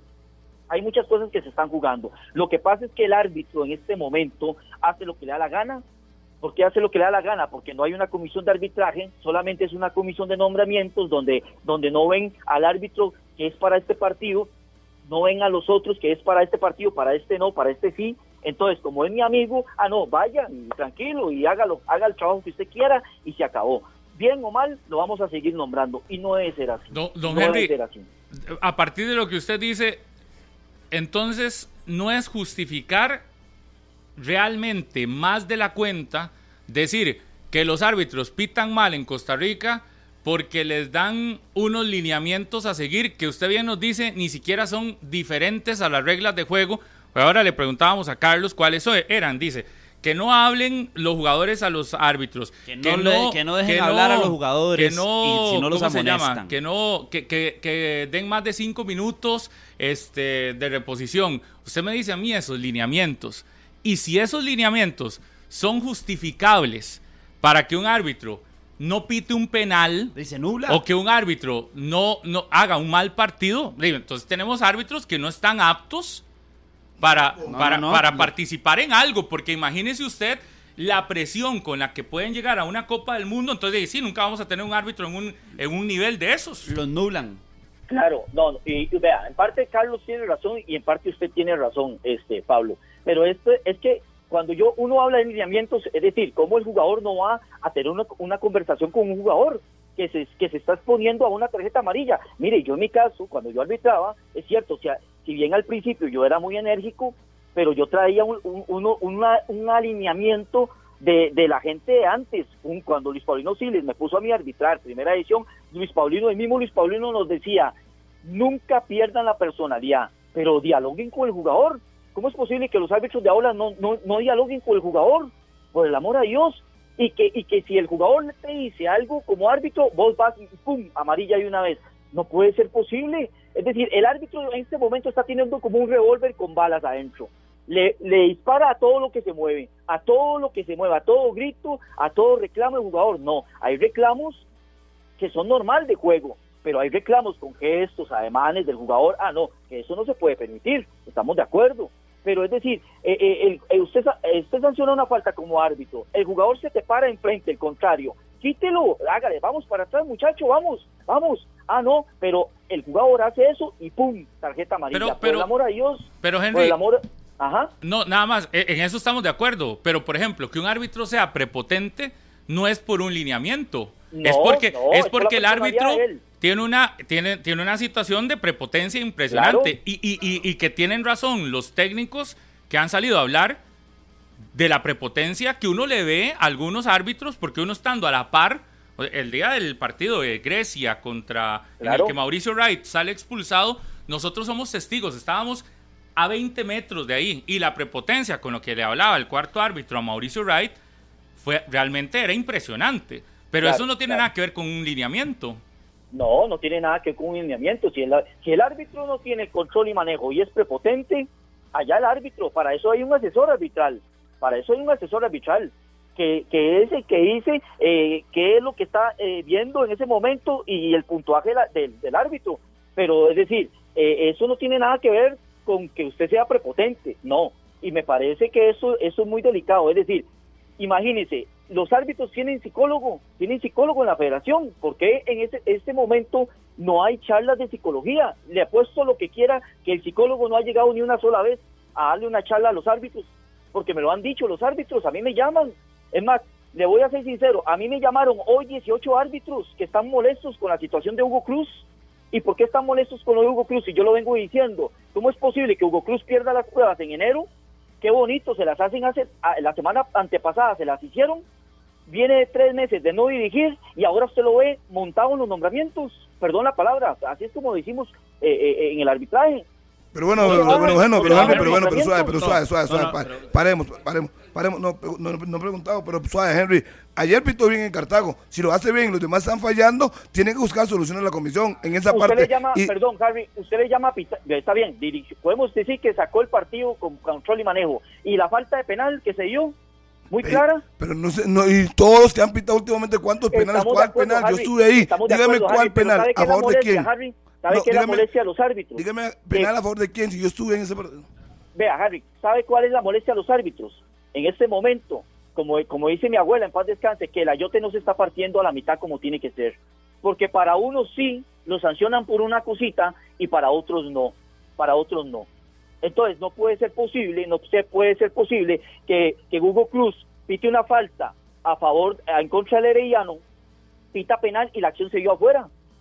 No puede ser posible. Esas acciones a otro árbitro que no son del de ellos, lo, sancionan tres, cuatro fechas de suspensión y lo nombran y lo nombran ayer en Cartago para variar, donde hubieron acciones, porque yo vi el juego, donde hubieron acciones, acciones de discriminación de faltas malas de él.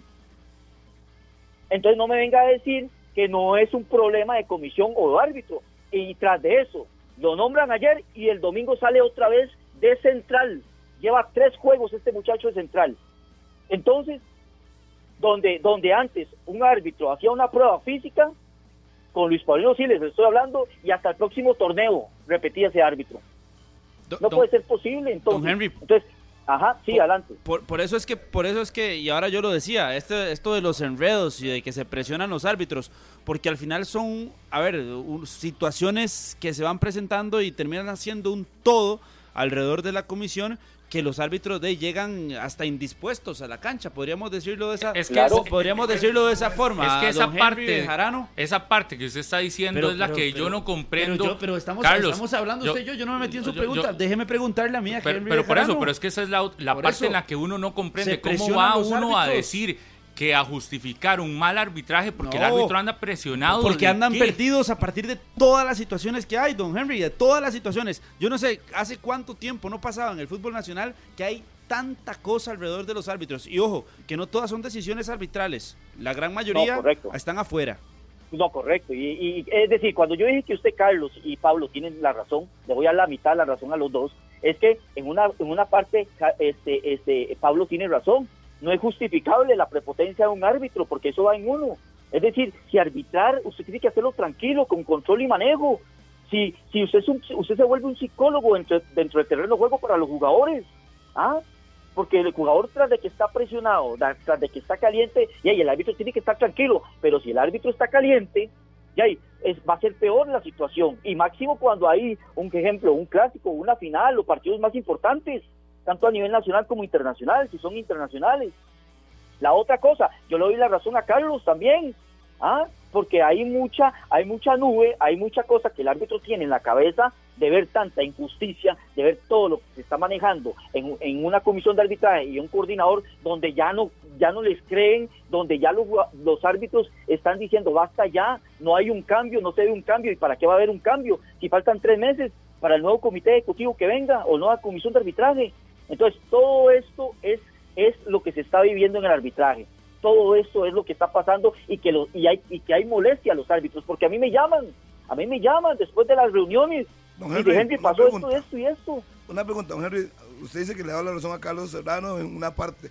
Entonces, si los árbitros no están capacitados, ¿por qué no le dicen a la comisión que no los ponga?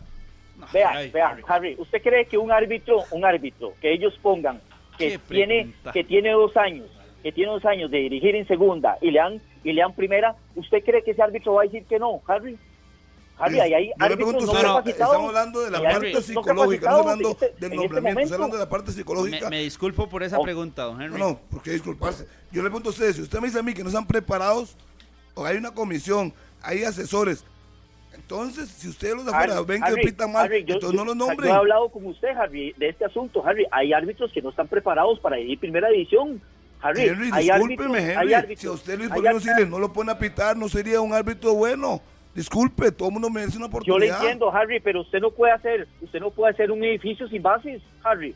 ¿Cómo bases? O sea, llegaron así a la noche de mañana ¿Cómo pretende usted poner a un muchacho que no que tiene una temporada o temporada y media en segunda en segunda edición y ponerlo y ponerlo en primera de una vez, Harry, por el amor a Dios? Y yo lo he conversado con usted y lo he conversado con pero es que yo no estoy de acuerdo con usted. Es el problema David Gómez pitó la final de segunda división y ascendió a la primera y ha ido ha venido ha venido pitando bien, cometió un error grave, sí, pero no, son todos los casos, que usted no puede generalizar. No, no, no, es que yo no estoy generalizando, no son todos los casos, pero la mayoría de lo que está pasando en el arbitraje hoy, actualmente, es porque no tienen ni actitud, no saben ni manejar un juego ni controlar un juego, donde esas directrices los tienen, los tienen, los, los está matando a los árbitros, donde hay hay esta oportunidad en primera división les han dado oportunidad y no pegan, Harry. ¿Qué hacen? Los mandan a segunda división y usted los ve ahí en segunda división. Entonces, dígame, ¿dónde está el proceso? Yo le entiendo a usted que hay que sacar a y hay que sacarlos, pero dígame, dígame, tiene que haber un proceso, una, una guía que verdaderamente usted diga, ah, este árbitro ya le estamos dando seguimiento para ponerlo a debutar en primera división. Pero hoy por hoy es todo eso lo que está pasando, Harry, amigos. Sí, eh, uno entiende que hay una mala participación de muchos árbitros, no generalicemos, no todos, muchos están mal, eh, se ven mal. Eh, sí hay elementos externos que son distracciones que eh, no se pueden eliminar los elementos externos, las distracciones, por ejemplo, el chat, no se puede eliminar. Yo no entiendo cómo hubo una denuncia tan grave tan grave como que supuestamente le escribieron a la comisión o un chat ahí. Recuerda, la comisión salió toda envalentonada diciendo algo de un chat que al final no pasó nada, ni se dijo nada. Pablo, yo le dije a usted, se lo dije a usted en 120 minutos, a todos los que estaban ese día ahí. Vea, si yo hubiera sido el presidente de la comisión de arbitraje, lo siento mucho, lo siento mucho, pero tanto Pedro como Hugo, como Benjamín, al cual ahorita hablamos de Benjamín que va a dirigir clásico, Benjamín, este, el mismo David, todos, con el dolor del alma yo no, yo no los hubiera puesto más a arbitrar. ¿Por qué? Por la integridad del arbitraje, que estaba en el suelo, estaba caído en ese momento. Pero bueno, los pusieron a arbitrar y bueno, pasó todo esto con lo de Zaprisa, la expulsión de Justin Campos, en fin. Pero lo que usted está diciendo es, tiene mucha razón. Todo esto es culpa de quién? Y es culpa de una comisión de arbitraje que no le interesa el arbitraje, es culpa de un coordinador arbitral que no le interesa la coordinación arbitral, no le interesa eh, eh, eh, el esbón de los árbitros en superarse, en, que los árbitros de segunda vengan a empujar a los árbitros de primera y que los árbitros consagrados de primera, porque cree que tienen un gafete FIFA, son Doña Toa. No, discúlpeme que venga árbitros de segunda a empujar, eso quiere decir que estamos que están haciendo un buen trabajo y que ya tenemos material humano para para ir promoviendo a futuro árbitros árbitros nacionales e internacionales, ah. pero no se está dando esto, no se está dando esto, usted vuelve a usted vuelve a ver los nombramientos, se repite este, se repite el otro, porque tras de eso no hay árbitros, eh, este, este salió a pesar de que este hizo un mal trabajo, vuelve a salir, entonces todos los demás árbitros y la gente dice, pero ¿cómo va a salir si hizo un mal arbitraje? Ah, claro, porque ¿sabe por qué? Porque como dije al principio, y como dice mi abuela, en paz descanse, el ayote no se está partiendo a la mitad como tiene que ser. Lo que sí también es que ya algunos árbitros usan como excusa para malos arbitrajes que andan presionados y que, y que un lineamiento de eso, que usen, una, que usen eso como excusa, yo creo que no es de recibo, ¿verdad? Tampoco. Es decir, que, que, que eso sirva como una excusa para que le aplaudamos a David Gómez la situación del partido en San Carlos, perdón, pero no, yo, yo jamás podría decir que, por, que, que, que le aceptemos como excusa que anda muy presionado porque le dicen que no tienen que hablar con X, con Y, con Z, que tiene que dar cinco minutos de reposición para hacer un, un papelón como el de ese día. Pero es un todo. Claro, claro, y, y, no, y tiene toda la razón Pablo, y también como dicen, es un todo, pero lo que pasa es que, digamos, vea, vea la injusticia que sea, vea la injusticia, sancionan a David Gómez, que me parece que está bien sancionado, por la prepotencia a él, pero ¿qué, tiene, qué culpa tiene el muchacho Víctor Ramírez de que, de, que, de que lo sancionen? Si él fue por procedimiento nada más, por, por dejar la bandera ahí como un minuto, como la estatua de la libertad, ese fue el procedimiento del malo nada más, y lo sancionan al nivel nacional, que está sancionado todavía, y le quitan el partido internacional que tenía de la National League. Entonces, dígame por qué, por qué a un muchacho como Víctor Ramírez lo sancionan de esta forma tan dura. Si él estaba calmando, ustedes vieron que él estaba calmando a David Gómez, ¿Ah? Y fue David Gómez el que se saltó y el que, y el que prácticamente con su prepotencia dejó como locos tanto al cuarto árbitro como al asistente y a todos los que estábamos viendo ese partido. Entonces, dígame la injusticia, dígame, todavía estoy, estoy, estoy tratando de que la comisión de arbitraje a mí me diga el por qué sancionó a Víctor Ramírez. Henry, para, nada más, adelante. Por, último, ya por el tiempo, ¿verdad? Eh, Benjamín Pineda, para el clásico. Bueno, yo no lo tenía Benjamín Pineda, le soy sincero, yo tenía a William Matus, que para mí William Matus Jr. venía haciendo muy bien las cosas, lo tenía como árbitro, eh, y, al otro que tenía era a Keylor Herrera, a Benjamín no lo tenía, pero bueno, Benjamín es un árbitro que ya tiene mucho recorrido, tiene mucho currículo, ya pitó una final, clásico nacional, es árbitro internacional, es árbitro certificado de VAR, eh, en fin, ya no es un árbitro novato y me parece que el último partido que él dirigió en, Guadalupe lo hizo de una manera muy buena, tuvo muy buen control y manejo. Recordemos que Benjamín va a estar con Emanuel Alvarado, asistente número uno, Luis Granados, asistente número dos, y William Matus, que yo lo tenía como árbitro, pero bueno, eh, no le dan la oportunidad a un árbitro que no es FIFA de sobresalir, que se lo está haciendo bien y lastimosamente lo, lo, mandan de cuarto árbitro. Pero bueno, yo espero que Benjamín Pinea saque una muy buena tarea por el bienestar del arbitraje, por el bienestar de él y que ojalá que el próximo, la, próxima semana hablemos de fútbol, no de arbitraje en ningún partido, que eso es lo, principal, ¿verdad? Gracias, don Henry. Me quedaré con ese 50-50, eso sí, pero muchas gracias por atendernos, como siempre. Yo espero que pueda venir un día de estos aquí, a hacer 120, 120 con nosotros acá en cabina.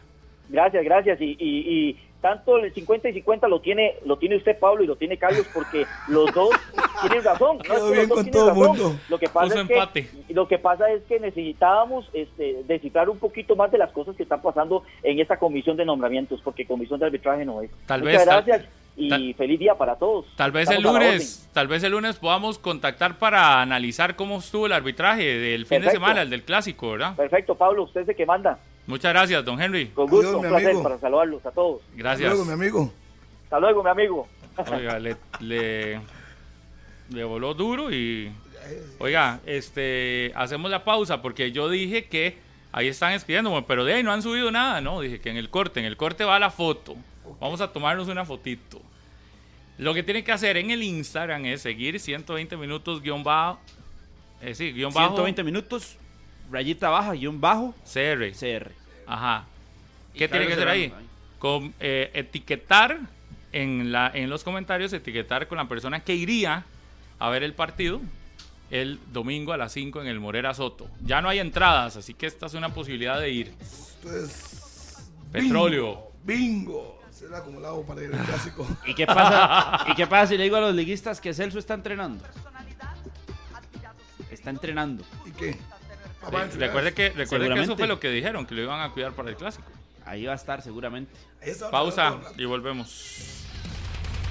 10 con 47 minutos de la mañana. Estamos a través de la radio de Costa Rica, a través de Monumental. Un abrazo muy grande para Víctor Ramírez, Julio Barrantes, Esteban, Jordan, Adrián Rodríguez, Esteban Cedeño, Jorge Warner, también para Warner Guevara, quien ahí están en sintonía de la radio de Costa Rica. Y también de parte de Rodolfo Mora, un saludo eh, muy especial para Juan David de una de las empresas de telecomunicaciones del país. Juan David, saludos. Saludos para Lucy Huerta, saludos para Orlando Betancourt, que siguen ahí en, en el Instagram. Jorge Peire, Tengo-. Mm, apréndanlo Mi querido más. Nicolás Vargas, Tengo saludos. tengo pregunta. Saludos. Saludo hablar, para Nico. mi primo Mufa, que está ahí pendiente. Tengo 120 minutos. Pregunta. Tengo pregunta. Pregunte, pregunte. Claro, pregunte. No. No, que ya está. Primero es que ya está la publicación. Ya está. Qué bueno. Dice 120 minutos, ha hecho una publicación y te ha etiquetado. Está bien. Dice que tenemos entrada doble para ir al clásico. Solo tienen que etiquetar a la persona con la que irán al juego a disfrutar. Deben seguir nuestra cuenta. Voy Daisy. con Carlos Serrano. Voy a, voy, a, voy a- voy a comentar yo hoy lo mismo. Voy con. Ah, pero es que estoy en otro perfil. suave. Vamos a poner Chale. 120 minutos. Eh, Y voy a poner. Oiga, está en otro Tengo perfil, ¿cuál pregunta. No? ¿Tiene, sé. tiene varios perfiles. No sí. A ver si llega. No me diga que tiene varios perfiles No, para no, ligar. ¿Qué? ¿O para ver historias? ¿Para ligar o qué? No, no, es que estaba, estaba en el perfil. Estaba en el perfil. la moto. No es para el- ligar, ¿verdad? Jamás. ¿Es para ligar o para qué es? Estaba en el perfil de 120 minutos. Ah, bueno. Ah, está bonita. Cuidado, Charlie, cuidado. Ah, Está bonita la foto. Lástima que Harry no abrió los, los ojos. Ah, bueno. No es para ligar, ¿verdad? Cuidado. Estaba durmiendo, Charlie. ¿Con quién va para el clásico, Serrano? ¿Computer? No está en banca. Se salvó. No, la pregunta es con quién, acompañado de quién. ¿Y cómo? ¿Acompañado de quién? Ah, yo Ah, de con, Murillo. con Murillo. Ah, bueno. Ah, sí. Ah, sí, sí. eh, con Nada el más. Muri. Con Muri.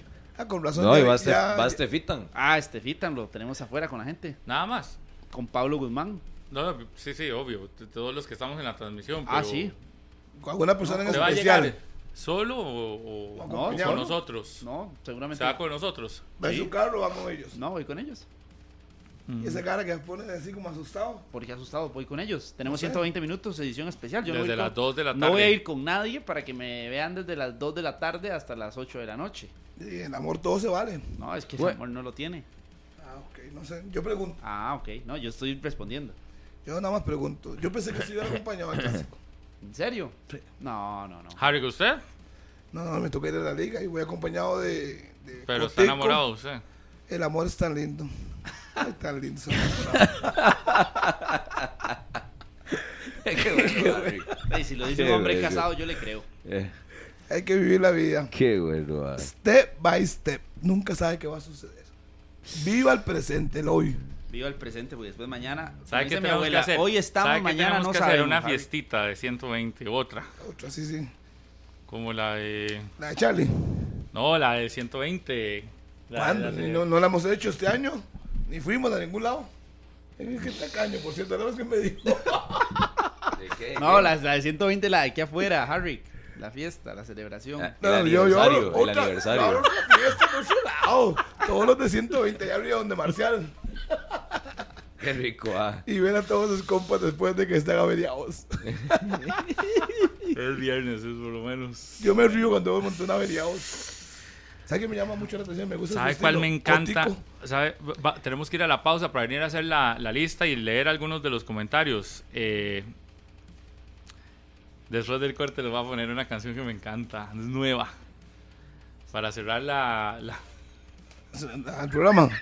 Programa dice Jessica María Palma. Yo con gusto lo acompaño. No sé con quién. Oh.